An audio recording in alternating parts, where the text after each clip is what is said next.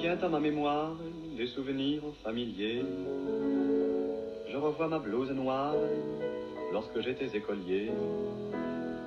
Sur le chemin de l'école, je chantais à pleine voix des romances sans paroles, vieilles chansons d'autrefois.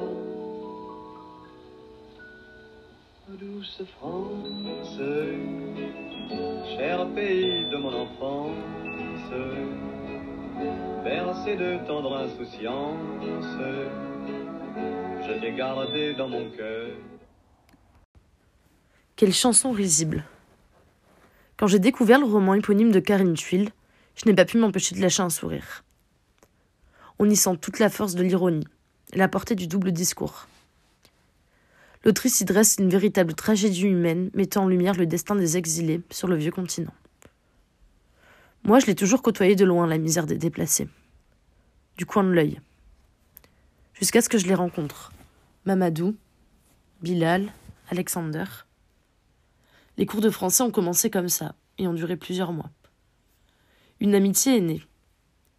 J'ai fait la découverte d'Ahmad, un homme brillant, volontaire, héroïque. Bénéficiaire de la protection subsidiaire après avoir servi comme interprète en France, il m'a raconté son histoire entre deux cours de français. Diplômé de sciences politiques, présentateur télé, il fut Kaboul en 2019 et laisse sa famille derrière lui. Le danger est trop grand face à sa liberté de ton. Il rejoint Bordeaux et tente de commencer une nouvelle vie. On se retrouve chaque semaine, mais il garde toujours une certaine distance quand il nous raconte les événements. 15 août 2021, entrée des talibans dans Kaboul. Sur ces images, les combattants ont investi l'intérieur du palais présidentiel à Kaboul, symbole de leur victoire militaire dans un pays qu'ils ont reconquis à une vitesse foudroyante en moins de 4 mois.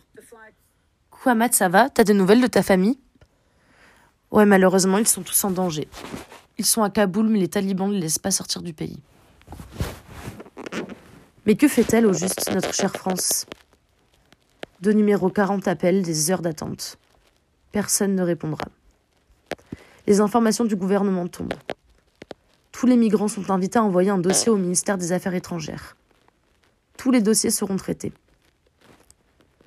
25 août 2021. Urgent rapatriement d'Afghans ayant travaillé pour des armées étrangères et des associations des Nations Unies. Ahmad m'a raconté son histoire, la vraie. Sa fratrie a collaboré avec les États-Unis et a participé à l'acheminement des armes sur le territoire. Le mail est parti, mais je sais que c'est fini pour eux. Ils ne rejoindront jamais la France. 26 août 2021, fin du pont aérien la situation dans laquelle on, est. On vit aussi les dernières heures résolument de, cette, de ce point aérien historique et inédit dans sa dimension, euh, puisqu'il y a encore quelques avions euh, qui, sillonnent le ciel de Kaboul, qui, euh, comme on le voit depuis plusieurs jours, eh bien, ils décollent depuis l'aéroport là et font le tour de cette cuvette et survolent les montagnes qui environnent Kaboul pour disparaître, pour partir. Mais ce sont les derniers avions, chacun le sait ici. Donc, on... Le gouvernement fait des promesses impossibles à des migrants désespérés. Et voilà où nous en sommes. Qui pense encore à eux aujourd'hui, dans la patrie des droits de l'homme La femme d'Ahmad, par l'aide d'intermédiaires, a pu rejoindre la France. C'est la seule. Son frère, sur les listes noires des talibans, a échappé à une tentative d'assassinat en pleine rue. Sa famille, quant à elle, reste cloîtrée dans la maison, en attendant une liberté possible, ou au mieux, la mort.